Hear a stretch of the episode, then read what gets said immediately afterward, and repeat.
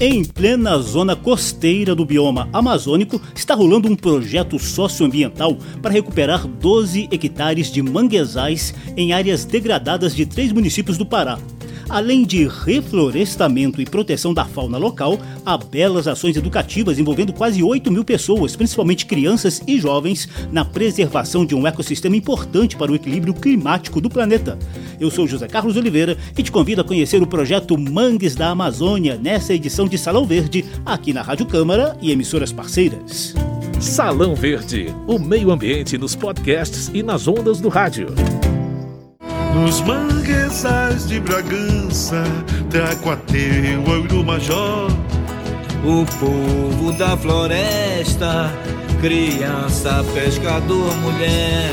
Tem tradição na vivência, com esperança e fé. Salão Verde desembarca no litoral do Pará, numa região entre a ilha de Marajó e a divisa com o Maranhão, repleta de baías, reentrâncias de terra e mar, encontros de rios com o Oceano Atlântico, várzeas e mangues.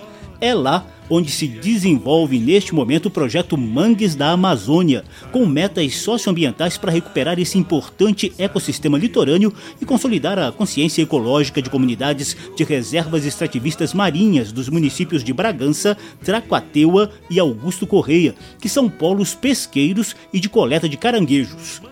O projeto Mangues da Amazônia é liderado pelo Instituto Peabiru e a Associação Sarambuí, que são organizações da sociedade civil, com apoio científico da Universidade Federal do Pará e da Petrobras.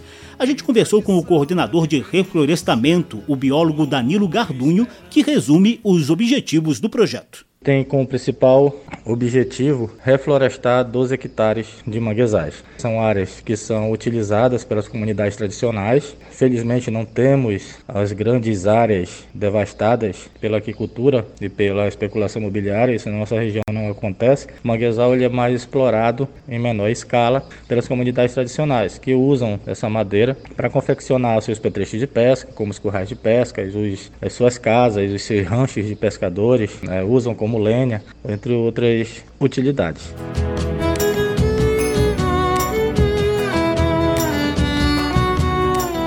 Portanto, trata-se de um projeto socioambiental que tem levado comunidades ribeirinhas a se conscientizar das fragilidades dos manguezais e a desenvolver ações coletivas de proteção desse ecossistema. Além de detalhar esse projeto, a gente também vai lembrar como o Código Florestal, em vigor desde 2012, tenta proteger o ambiente costeiro. O programa traz ainda a preocupação de deputados quanto ao equilíbrio das ações econômicas nessas regiões.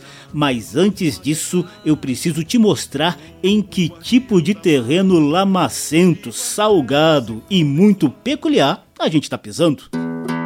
Geológicas. Novidades e curiosidades sobre a dinâmica do planeta e da natureza.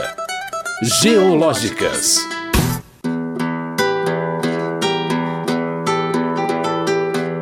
Os manguezais estão presentes em vários trechos do litoral brasileiro, entre Amapá e Santa Catarina.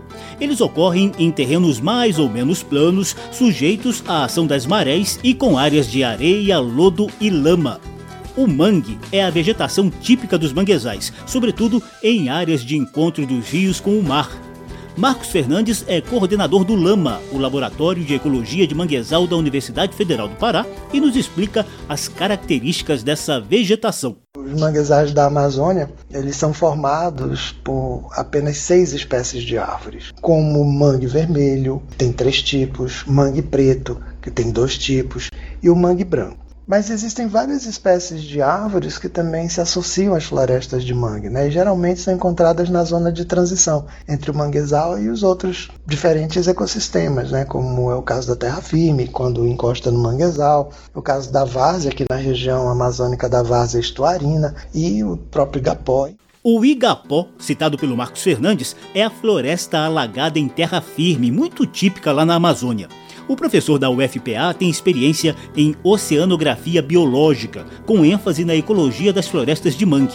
Marcos revela as artimanhas que as árvores desenvolveram para sobreviver nesse ambiente. As árvores de mangue são muito especiais de uma forma geral. Elas possuem adaptações interessantes para viver nesse ambiente, né, que é bastante diferenciado do restante, onde o solo é lamoso, tem pouca oxigenação e é inundado pelo menos duas vezes pelas marés, né, ao dia. E para poderem ficar de pé, as árvores têm raízes bastante funcionais. A gente chama tecnicamente de risóforos e pneumatóforos. São raízes especializadas e adaptadas e que garantem que ela se firme esse tipo de chão mole, que é um chão inconsolidado, a palavra é essa. São árvores capazes de eliminar e evitar o sal no seu né, metabolismo, elas senão elas acabariam morrendo de seca salina, né? O biólogo Danilo Gardunho destaca o papel importante dos manguezais para o equilíbrio ecológico e climático do planeta. É uma barreira de proteção entre o, o mar e o continente. Em locais onde tem muita tempestade, onde tem tsunamis, esses manguezais eles protegem o continente contra essas adversidades climáticas. Ele tem grande importância socioeconômica porque ele oferece muito serviço, muitos recursos para as comunidades ribeirinhas, de onde pescam, de onde retiram seu alimento. E os manguezais é, já são considerados grandes berçários, né, onde muitas espécies de animais usam esses locais como área de reprodução. E também, quando a gente fala de carbono, que hoje está muito em voga, os manguezais é uma, um dos ecossistemas que mais sequestra carbono. Geológicas. Novidades e curiosidades sobre a dinâmica do planeta e da natureza. Geológicas. A gente vai seguir conversando com o Danilo e o Marcos, mas agora com foco no projeto Mangues da Amazônia, tema principal do programa de hoje. Salão Verde. Mangues da Amazônia, cuidando dos manguezais. Como guardião da mata, que guarnece fauna e flora dia e noite, noite e dia. Para início de conversa, o professor Marcos Fernandes, coordenador do Laboratório de Ecologia de Manguezal da Universidade Federal do Pará e com cerca de 30 anos de pesquisas no local, explica quem está por trás do projeto Mangues da Amazônia. O projeto Mangues da Amazônia ele é uma realização conjunta do Instituto Piabiru e da Associação Sarambuí, tendo o apoio do Laboratório de Ecologia de Manguezal, o LAMA, do qual eu sou o coordenador e conta com parcerias relevantes, como as prefeituras dos municípios que, a gente atua. Os municípios são Bragança, Tracuateu e Augusto Correia. Conta com o ICMBio, conta com as associações das reservas extrativistas marinhas envolvidas no projeto, conta com as instituições de ensino superior, no caso a UFPA, e o IFPA, né, todos em Bragança, como a gente disse lá no início do programa, a meta é recuperar 12 hectares de mangue desses três municípios. Portanto, há muitas ações de reflorestamento, mas também de conscientização junto aos moradores ribeirinhos e de reservas extrativistas marinhas.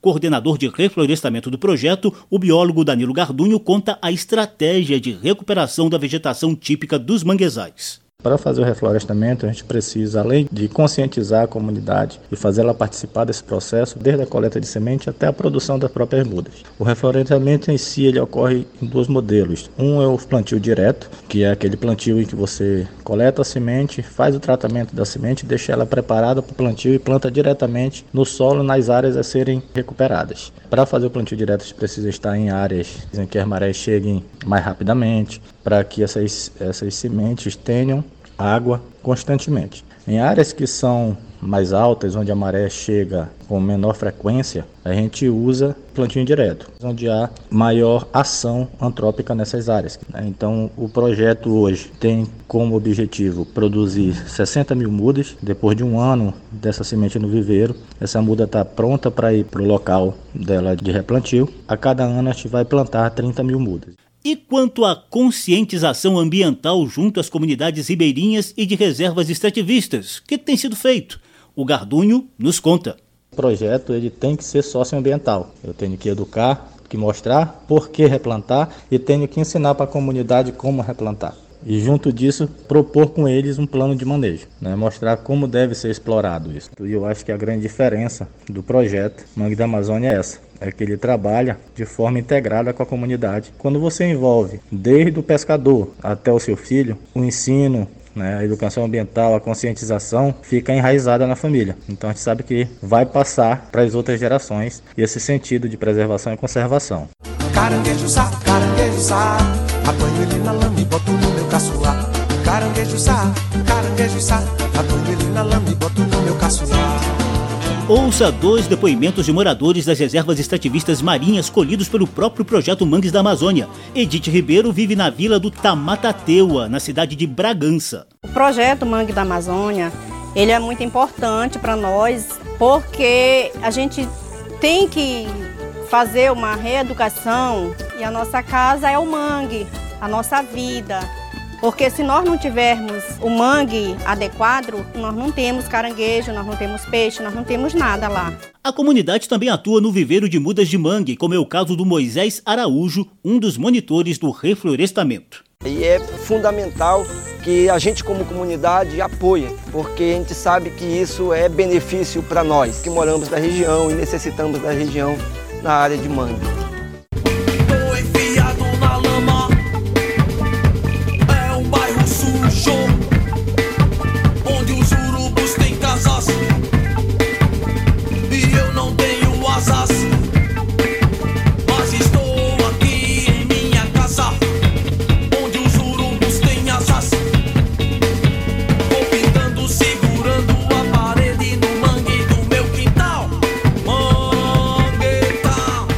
Produção do Salão Verde conversou com o Henrique Nanã, que vive na comunidade do Nanã, onde está uma das reservas extrativistas marinhas atendidas pelo projeto Mangues da Amazônia, no município de Tracuateua, no Pará. Em nossas aulas, né, a gente compartilha temas, tudo também o que a gente pode fazer para termos um manguezal mais limpo e mais saudável. E os conhecimentos né, que eu estou repassando, não só em minha comunidade, mas com os meus amigos e familiares, porque é, hoje em dia nós estamos vendo vários desmatamentos, que nós possamos né, ser mais conscientes. Marisqueira,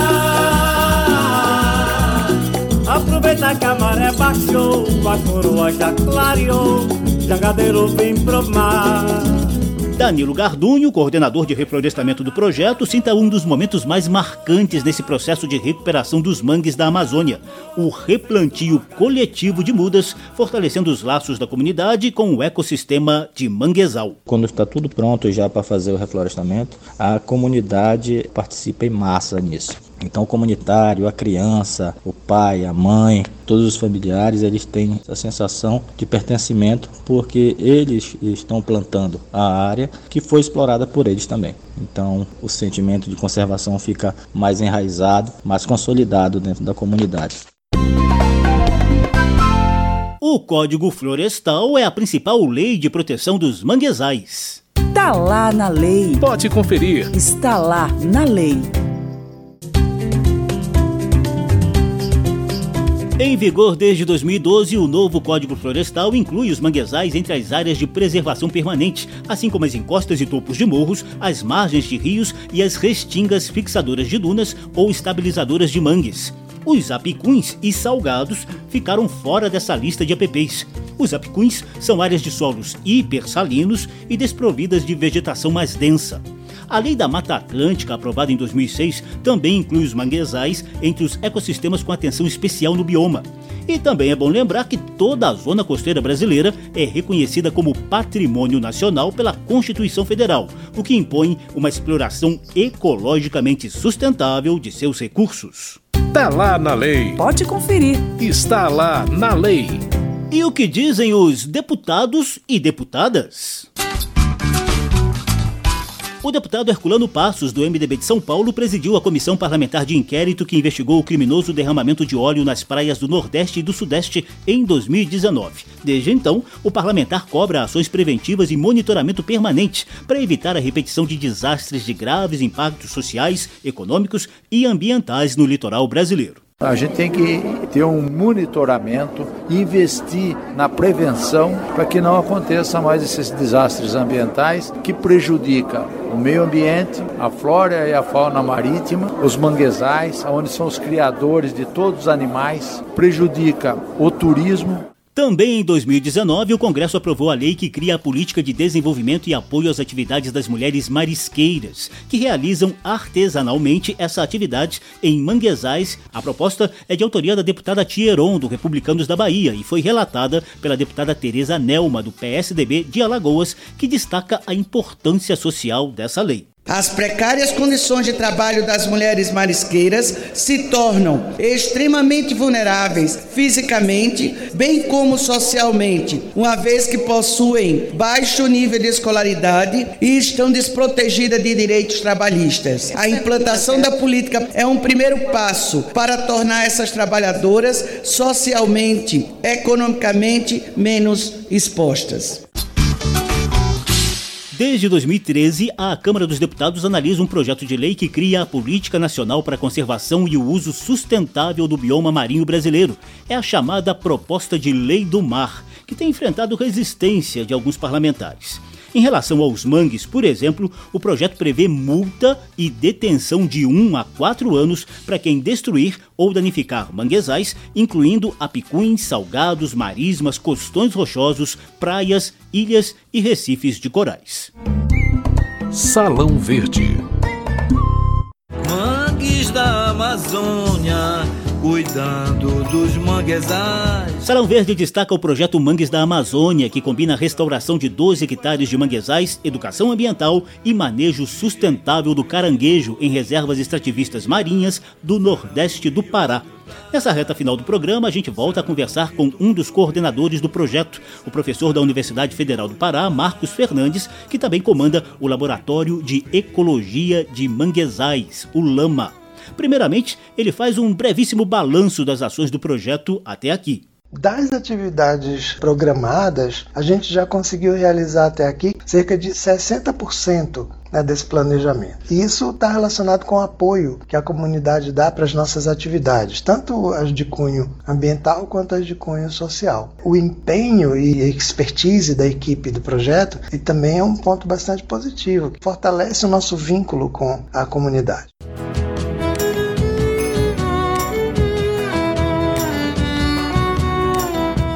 Projeto como esse tem mais é que continuar e ganhar novos apoios. A gente encerra o programa com o professor Marcos Fernandes, da Universidade Federal do Pará, falando de planos futuros do projeto Mangues da Amazônia implementar os planos de manejo, por exemplo, é participativo que a gente tem com caranguejo e com corte de madeira. Né? Isso implica também em dar continuidade aos processos educativos das crianças né? e jovens comunitários, porque isso implica em formar lideranças, isso implica em estabelecer vínculo entre a comunidade em geral e a necessidade de atuação em prol de conservação no futuro né? desses serviços ecossistêmicos que o manguezal oferece. Ele dá com uma agenda no caminho da sustentabilidade, né? voltada para o ecossistema manguezal.